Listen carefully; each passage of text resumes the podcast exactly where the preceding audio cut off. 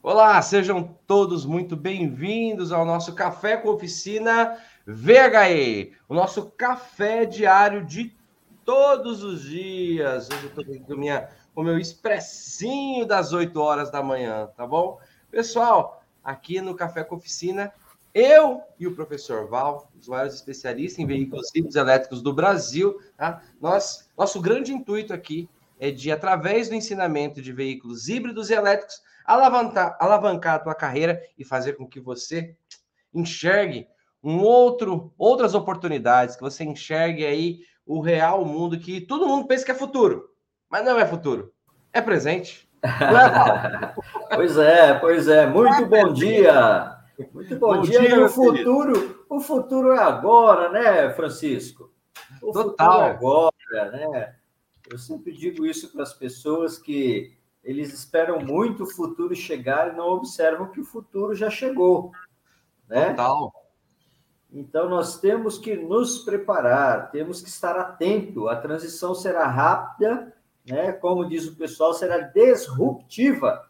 Não é um caminho sem volta, ok? É um caminho e, sem volta. É uma evolução completamente diferente das outras que já tivemos, né? No mundo da reparação automotiva, porque todas as evoluções né, foram em cima do motor a combustão. Né? E agora o motor a combustão sai de cena e começa uma nova tecnologia, uma nova era, né? E com tudo isso, um novo nicho de aprendizado, né? Em vários segmentos, ok? Não apenas na reparação, como peças, partes, componentes, né? É, processo, protocolo e procedimento que temos que saber, né? Isso na ponta da língua é fundamental na reparação, ok? E as coisas estão evoluindo muito rápido, né? Muito Até os motores elétricos aí, nós estamos vendo na mídia, né? Motores elétricos de pequeno, pequeno porte, né?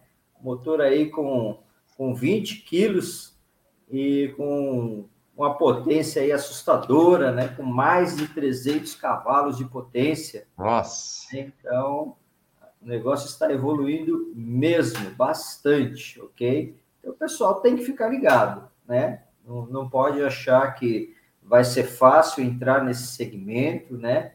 Que depois corre atrás do prejuízo, né? O brasileiro tem muito disso. Ah, depois eu corro atrás. Gente, agora elétrico é na velocidade da luz, ok? Se você tentar correr, já foi, já era, né? Por isso temos que iniciar a nossa trajetória de aprendizado agora, né? É, demanda tempo, demanda dedicação, e nós estamos aqui para ajudá-lo, ok? Total, total. E Val, eu vejo quando você fala sobre, né? Você falou sobre essa, eu vejo como uma é, é, é é histórico isso que eu vou falar para vocês, né? É, o mundo sofreu várias alterações, várias revoluções, né? A gente sempre cita da, da, injeção eletrônica, que não foi bem uma revolução, como o próprio Val falou, foi uma, uma mudança de tecnologia ali, né? Mas dentro de um motor a combustão. Mas historicamente nós temos aí as revoluções que aconteceram na, no mundo, e eu vejo que esse momento agora, Val, nós estamos fazendo parte. Eu queria que todos os nossos amigos se, é, prestassem, desse atenção para isso, que eu acredito que a gente está fazendo parte aí de uma, de uma, de uma nova revolução, né? Quando a, a, as televisões, quando as grandes empresas anunciam da forma como estão anunciando o veículo, né? por exemplo, no auto esporte, toda vez parece que ele já tem lá. Eu imagino que editorialmente, lá dentro da redação do, do Auto Esporte, já tem ali qual é a reportagem de veículo híbrido e elétrico dessa manhã, entendeu? Porque todo, todo dia, quem é amante de, de, de, auto, de, de carro, de automóveis, enfim, vai ver que todo domingo ali no, no, no, no Auto Esporte da, da Globo tem algo sobre. isso faz muito tempo, faz muito tempo. Então, não dá para não ver mais. Não dá para acreditar que não vai ter. E ainda tem gente que acredita, você acredita? Ainda tem pois gente. Pois é, pois é. Francisco, falando, falando em auto esporte, eu quero mandar um abraço né, para a diretora do programa de esporte, Milene Rios, que conversamos ontem. Teremos aí muitas novidades, hein? Fiquem Muito ligados, bom. ok?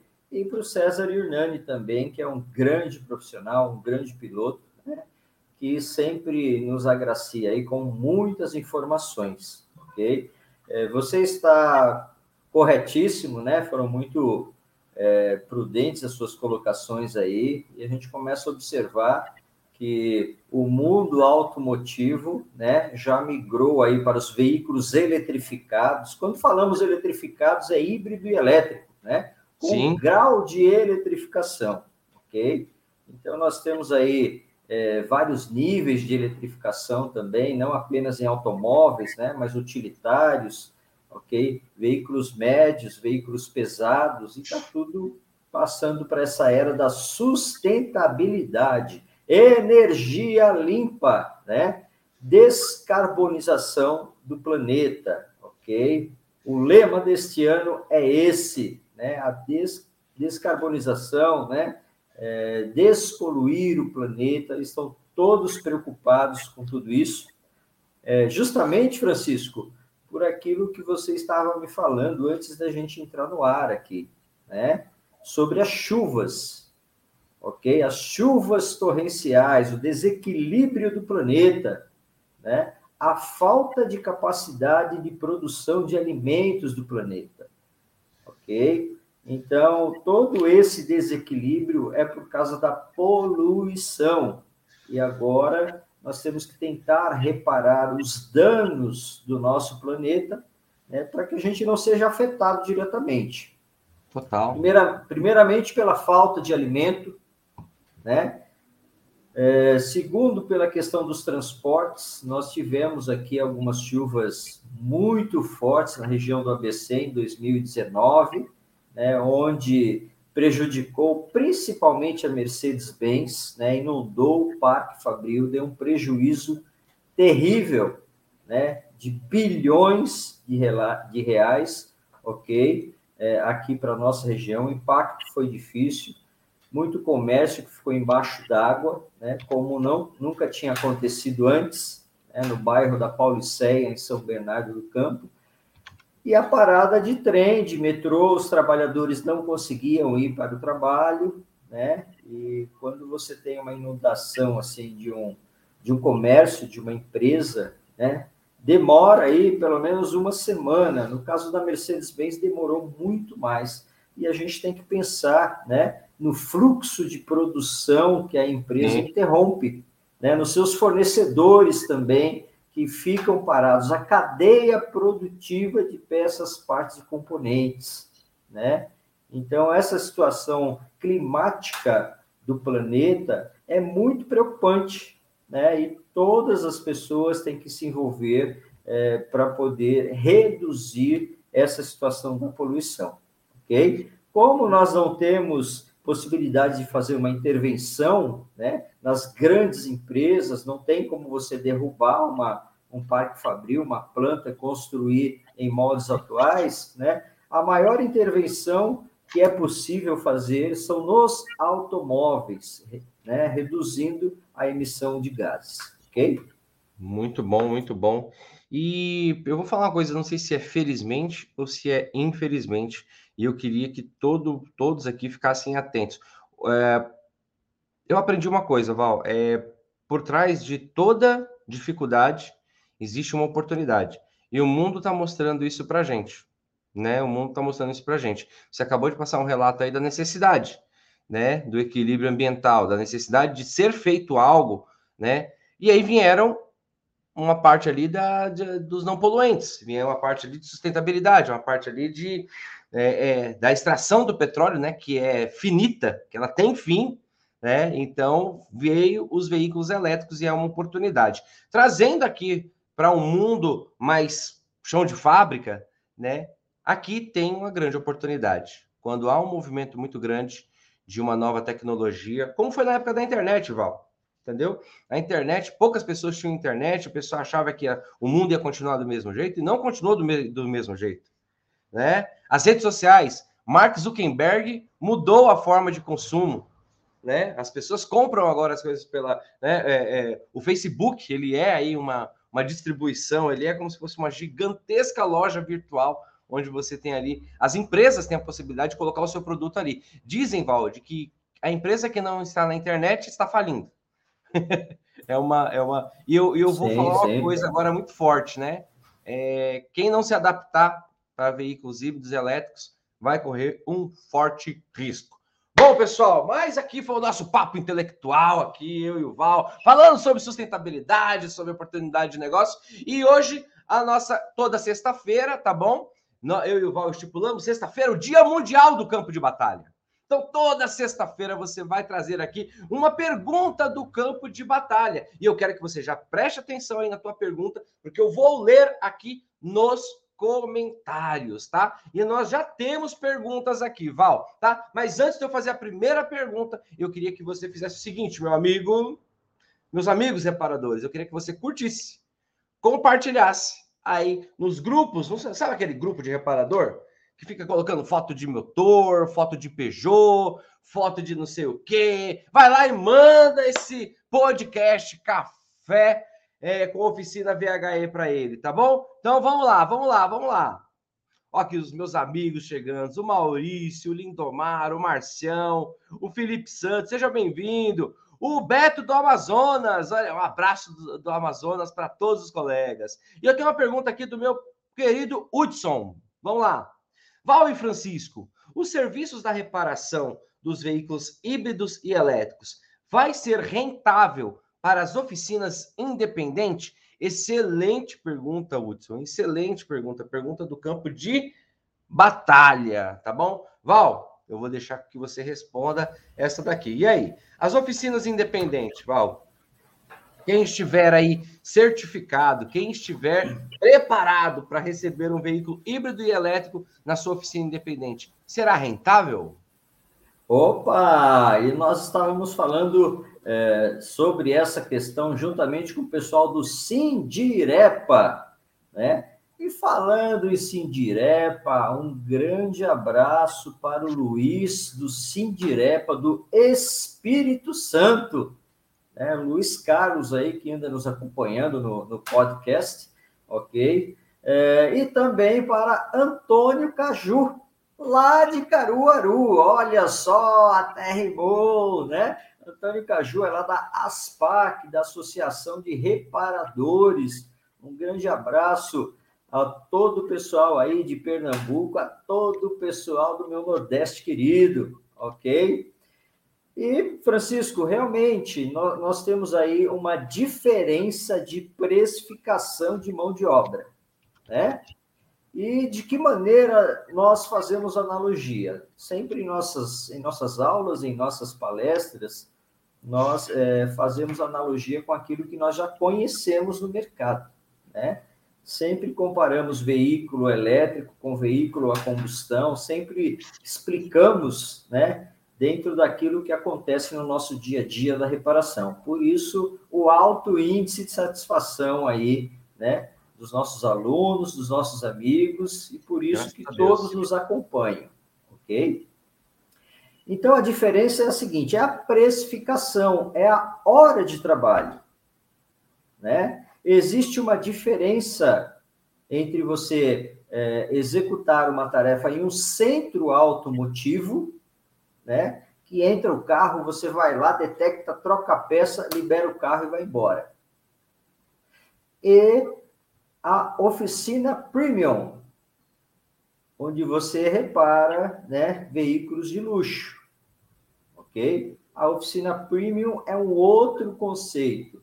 Às vezes, uma reparação mais simples na oficina premium, né, você leva muito mais tempo do que em um veículo normal. Processo, protocolo e procedimento. Ok? Se o cliente leva um veículo, um golzinho, né, um carro popular, para fazer o freio, para trocar óleo, trocar pastilha, você já sabe, você bota o carro no elevador lá e, e taca-lhe pau, né? Manda ver, ok? Agora, se é uma oficina premium, né, existe um checklist que você tem que fazer do veículo, ok? Você precisa botar o carro em modo de manutenção, com scanner, né? Existe todo um outro procedimento. E qual a diferença? A hora de trabalho é mais cara. né? É, qual a diferença de você, vamos dizer assim, fazer o freio, né? A gente usa muito esse termo, né, Francisco, na oficina. No campo de batalha a gente fala assim, né? Hoje eu não vou falar nada que é, com linguajar técnico, nós vamos falar aí do linguajar do, do, do campo de batalha.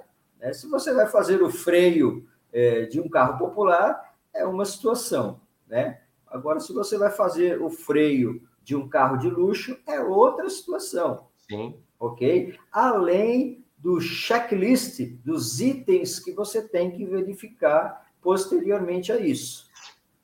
Né? Então, a precificação será diferenciada. Além de um outro fator muito importante, que a gente vem alertando o pessoal, né? E eu sempre pego o exemplo da BID. BYD, a maior fabricante de veículos elétricos do planeta, está aqui no Brasil desde 2015, ok? Tem o um portfólio gigante de produtos rodando aqui no Brasil da BID. Tem ônibus, tem caminhão, tem carro utilitário, tem carro de passeio. E quantas concessionárias eles têm? Até agora, nenhuma. Ok? Possivelmente farão aí parceria com concessionárias a partir desse ano, porque eles vão fazer produtividade local e falta mão de obra para esse segmento. Tá? Mas o que, que eles fizeram e o que, que tende as montadoras fazerem? Tá? Certificar e homologar oficinas parceiras. Tá? Concessionária que tem bandeira hoje, ela vai virar multimarca. Justamente por causa disso, né? Para poder absorver essa demanda. Então, falta mão de obra qualificada, ok? E um reparador, né? Que tem capacidade técnica para trabalhar com híbridos elétricos, a precificação, a hora de trabalho, né, já é o nível mais acima, tá bom? Muito bom, muito bom. Eu tenho algo a acrescentar aqui, Val, com relação a, a quando o, o, o, nosso amigo Hudson aqui perguntou se será rentável, né? É, eu vou falar pelo campo mercadológico agora, eu vou falar pelo campo é, do empreendedorismo. Tudo aquilo, tá? É, que se torna raro, tudo aquilo é, que se torna. Como é que eu posso falar? Que não tem, que não é tão popular assim, ele tem um preço diferente porque há oferta e demanda ali.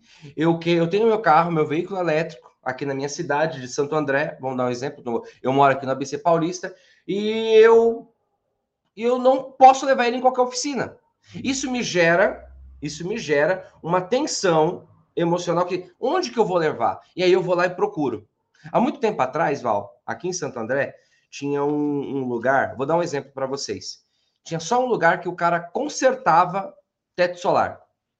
O cara consertava teto solar. Ficava ali na rua, acho que é André Ramalho, uma coisa assim. Uma, uma esquina da Avenida dos Estados.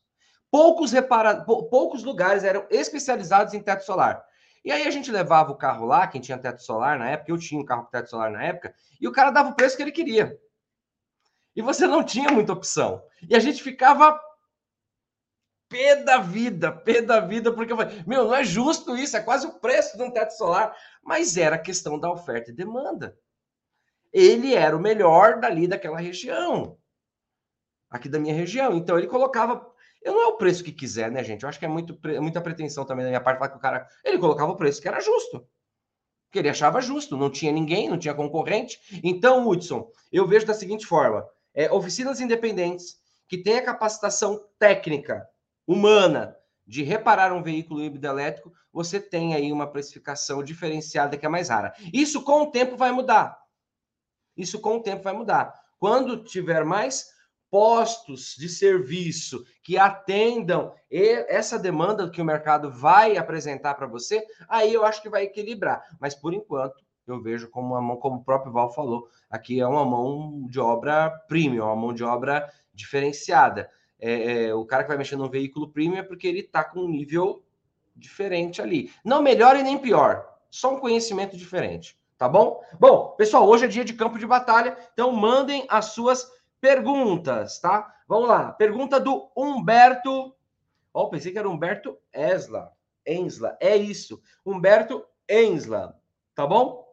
Pessoal, quando vocês mandarem a pergunta aqui, vou pedir um favor para vocês, até para a gente honrar a região de vocês, porque nós temos alunos aqui de todo o Brasil. Quando você colocar ali, fala assim, sou que nem o, o Beto fez. O Beto, um abraço do Amazonas, Beto. Então você coloca, coloca a sua região, que aí eu vou falar, Humberto de tal lugar, tal, tal, tal, tal. Por quê? Alguns aqui eu já conheço. Mas só que a galera tem que te conhecer também. Aqui é um local de network, que é um local onde a gente se conhece, tá bom? O grupo então, do Maré, o grupo do Maré você já conhece, né, Francisco? O grupo do Maré, o grupo do Peugeot, essa galera aí toda eu já conheço já, esse pessoal aí que fica tirando onda com a minha cara, entendeu? Mas eu amo eles, tá tudo bem. Então vamos lá. O Val, o Humberto fez uma pergunta aqui. Val, todas as ferramentas de trabalho vão ser isoladas como o EPI? Pergunta do Humberto. Boa pergunta, Humberto. Nós sempre aconselhamos né, aos reparadores a montar o seu kit de ferramentas isoladas, né? O que nós chamamos é, comumente no mercado de ferramentas NR10, ok? Que tem classificação de nível de isolação, tá? Essas ferramentas têm que ser ferramentas certificadas e homologadas aqui no Brasil. Né? Nós temos grandes marcas dispostas aí de ferramentas, né? Dentre elas, nós temos a Beta, que traz um portfólio aí gigantesco e também fornece ferramentas para manutenção elétrica, não apenas de montadoras, como de concessionárias também, né? Mas é necessário fazer uma triagem, tá? É, das ferramentas que você vai utilizar. Eu sempre digo para as pessoas que eu não gosto de gastar o dinheiro da empresa.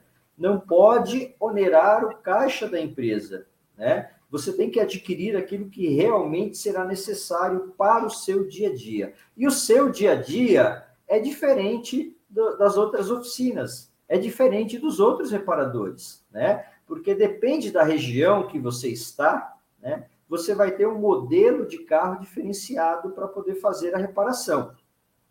Por exemplo, aqui em São Paulo nós temos muitos carros puramente elétricos, ok? Então é um nível diferente, tá? Existem regiões do Brasil que nós temos muitos veículos híbridos, né? E existem outras regiões que nós temos poucos carros híbridos, né? Então, é importante você detectar o perfil mercadológico de onde Sim. você trabalha, né? E ir adquirindo as ferramentas graduativamente, ok? Porque eu sempre cito aquele exemplo. Às vezes você compra um jogo de chave, né? Vamos falar aí da, da, da chave Allen como, como exemplo. Né? Você compra um jogo de chave lá que vem 10, 12 chaves, e aí você usa apenas três números ou seja, três chaves apenas, né, com mais frequência em relação a, a todo esse jogo. Né? E aí o dinheiro fica investido, fica parado. Então, essa é a importância né, de você é, saber adquirir as ferramentas conforme o local que você trabalha, conforme o mercado, conforme os carros que os clientes de sua região têm, ok? Muito bom, muito bom. Então, respondido aí, o, o Humberto, realmente as, as ferramentas elas têm que ser homologadas, como o Val sempre fala, né? É, ferramentas aí é, com, a norma, com as normas da NR10, porque você está mexendo com alta tensão, né? Deixa eu ver aqui, ó. O Gerinaldo. Sou do Sergipe. Ô, terra boa, Gerinaldo. Onde consigo comprar cabos elétricos de alta tensão para o carro elétrico. E aí ah, se é permitido fazer emenda no cabo, Val. Agora essa daqui é do campo de batalha. Essa daqui é para é para chegou e aí que a gente faz? Val, onde ele consegue comprar cabo de alta tensão e se é permitido fazer emenda? Eu acredito que o Gerinaldo já deve estar pensando no seguinte: enxergou um veículo, tá ali com problema num cabo de alta tensão, e ele vai fazer essa troca, tudo, ou vai fazer uma emenda. E aí, Val, o que, que acontece aqui? Essa pergunta foi boa, hein? Eu nunca ouvi essa pergunta. Pois é. É, atualmente, nós temos algumas empresas que já estão se posicionando em relação aos cabos, ok? E isso, isso é fato, serão importados. Porém, neste momento, você só consegue comprar esses cabos em concessionária, já com os conectores padrão. Né? O grande problema não é você comprar o cabo, o grande problema é você instalar o conector de acordo. Né? Então, a dica é para comprar o cabo na concessionária. E esse cabo nós não podemos fazer emenda, né? Até mesmo porque esses cabos, eles têm múltiplas camadas lá dentro, ok? Não é um cabo simples como estamos acostumados.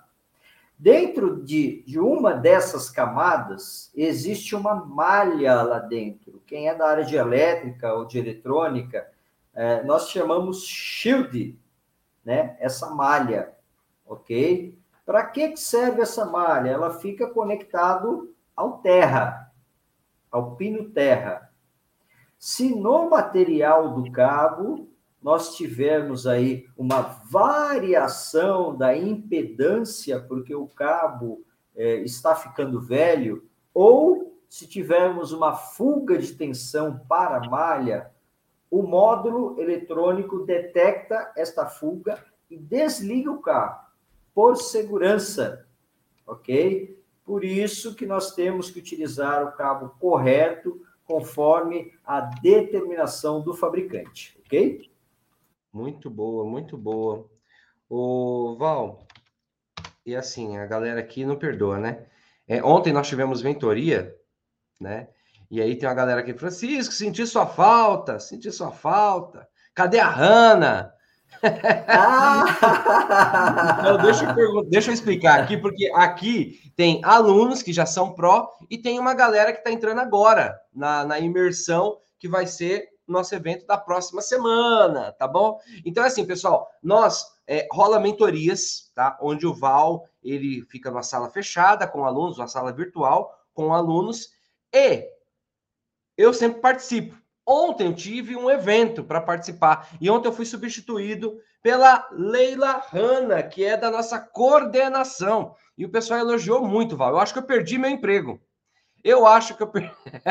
ô, ô, Francisco, eu vou falar que nem o Roberto Justus, né? Você está demitido.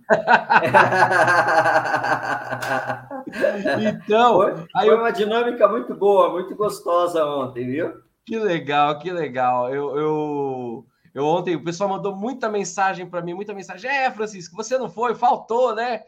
Levou, meteu um atestado na empresa, né, Francisco? Só sei que o pessoal tirou uma onda ontem, mas muito obrigada. A Leila está aqui com a gente na, na, na, transmissão também. Leila foi muito elogiada, me substituiu muito bem, eu achei muito legal, muito legal, tá bom?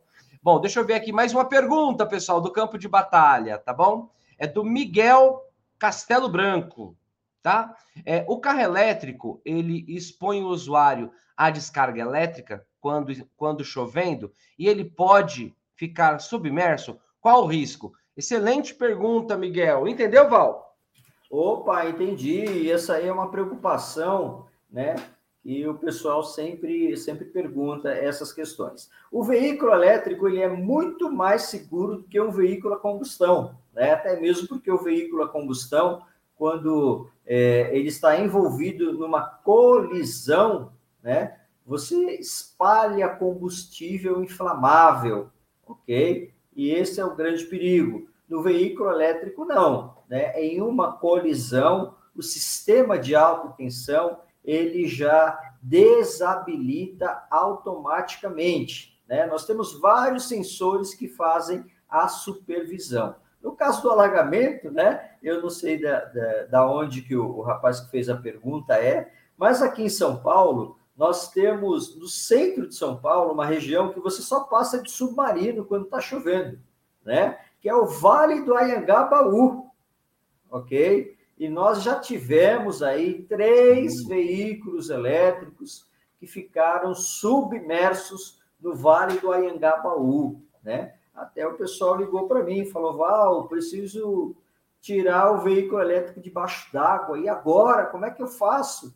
Né? Então, não tem perigo nenhum, não tem perigo algum, né? Existem os sensores que fazem a, a detecção de umidade e desabilita o carro, ok? As baterias são lacradas, são vedadas, né? É, pode ser que ocorra uma pequena infiltração de água, mas isso não vai gerar maiores problemas, maiores danos. Né? O grande risco do carro elétrico depois de uma enchente é justamente na hora de você pôr ele na plataforma, no guincho, né? Porque você tem que desabilitar, desconectar o carro fisicamente, ok? Agora, em relação a, a choque, se o carro vai pegar fogo, né? Ele estando na água, ele estando na enchente, isso não vai acontecer, tá bom? Não vai acontecer porque ele desabilita, né, Val? Ele tem ali os sensores inteligentes, então é uma preocupação que eu vejo que o pessoal tem bastante. Por incrível que pareça, por incrível que pareça, eu aprendi com o Val que eles são mais seguros, né, do que propriamente é, é do que um carro a combustão. Val, vamos lá para a nossa última pergunta, tá? Que aí o pessoal começou a disparar aqui, começou a mandar um monte de pergunta. Que e legal, a gente já tá... que legal. Que legal. e a gente já está acabando. Então vamos lá, ó. O Gerinaldo, ele colocou, Francisco, lembra o Val para indicar o transistor. o que que é? Eu não entendi. Você não, entendeu? Eu, eu, eu, o Gerinaldo é o nosso aluno, né? Ah. Lembrei agora. E nós ficamos enviar para ele é, algumas fotos da gente fazendo o equilíbrio das células de bateria, né? Então eu falei para ele que existem métodos diferentes e existe aquele método do campo de batalha, né? Que você põe um transistor, um resistor, faz Legal. um carregamento com fonte chaveada, né? Para quem não, não tem aí ainda uma estação de equilíbrio e balanceamento das células, tá bom? Muito legal, muito legal, muito legal. Agora aqui o pessoal sempre bem humorado, né? Sempre bem humorado. Última pergunta, Val, tá? Porque o pessoal são duas pessoas perguntou sobre isso. Sobre a lubrificação, Val. Deixa eu ver aqui a, a pergunta. É, deixa eu ver, deixa eu ver, deixa eu ver, deixa eu ver.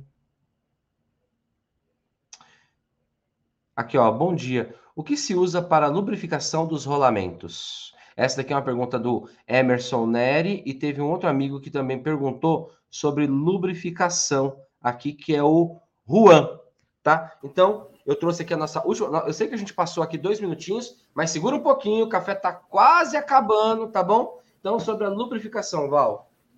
Bom, vamos lá. Precisa ver quais são os rolamentos que eles estão, que ele está falando, né?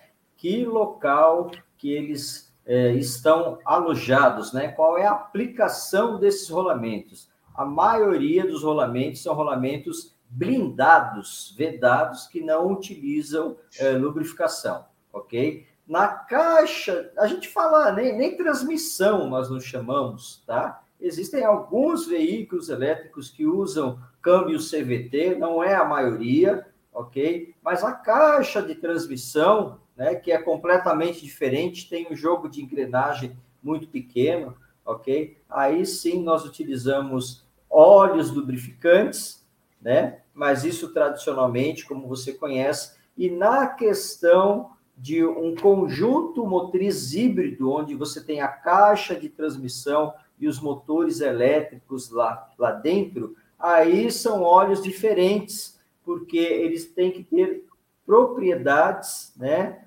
É, que não pode ser condutivo, né? E numa fuga de tensão, no mau contato dentro do motor elétrico, lá, o óleo também não pode entrar em combustão. Então, esses óleos são diferenciados, né? É, justamente por causa dessa situação, ok? Muito bom, muito bom, muito bom. Hoje é o Dia Mundial do Campo de Batalha. Então, eu e o Val nomeamos o Dia Mundial da, de Perguntas e Respostas. Sexta-feira, no nosso podcast Café com Oficina VHE. E Val, chegamos aqui. Acabou ah, poxa vida. Acabou o nosso café e eu tenho um recado super especial para você que está aqui com a gente. Antes, eu quero te agradecer por você permitir. Eu fico muito feliz, muito feliz, porque eu consigo entender, Val, é, o carinho das pessoas em estar tá aqui com a gente toda manhã. Entendeu? Tem pessoas que não que não saem, que estão aqui, tudo, e os novos amigos que estão chegando aqui também, sejam todos muito bem-vindos de toda a parte do Brasil, eu acho muito legal e de uma forma muito respeitosa eu quero agradecer, né, e, e, e falar que a gente aqui é um ensino diferente, é com brincadeira, é com espontaneidade, é aqui na hora, é no jogo mesmo, é no, no ralo, é literalmente no nosso campo de batalha. E eu quero te agradecer por permitir que a gente entre aí na tua oficina, no teu trabalho, na, no, teu, no teu translado aí da tua casa para o teu trabalho. Enfim, fico muito, muito feliz com tudo isso, tá bom? E eu tenho recados, Val. Recados, recados. O que, que vai acontecer semana que vem? Qual é o nome do evento que vai acontecer vai começar na segunda-feira. Quem colocar o nome certo aqui nos comentários, eu vou dar um prêmio. Eu vou dar um prêmio para quem, come, quem colocar o que, que vai acontecer dia 7, dia 8, dia 9 e dia 10. Olha lá, o Jefferson ganhou, o Jefferson colocou. Vai ser a imersão. O Lucas Lopes também colocou. Então, eu vou dar um prêmio para o Jefferson e para o Lucas Lopes. Qual vai ser o prêmio? Na próxima sexta-feira, Dia Mundial do Campo de Batalha, aqui no podcast é, Café com Oficina. Vocês vão ser os dois primeiros a fazer as perguntas. Aê! Tô brincando. Jefferson, é... olha que legal. Todo mundo colocando. O Jefferson, o Lucas, o Nuno, o João.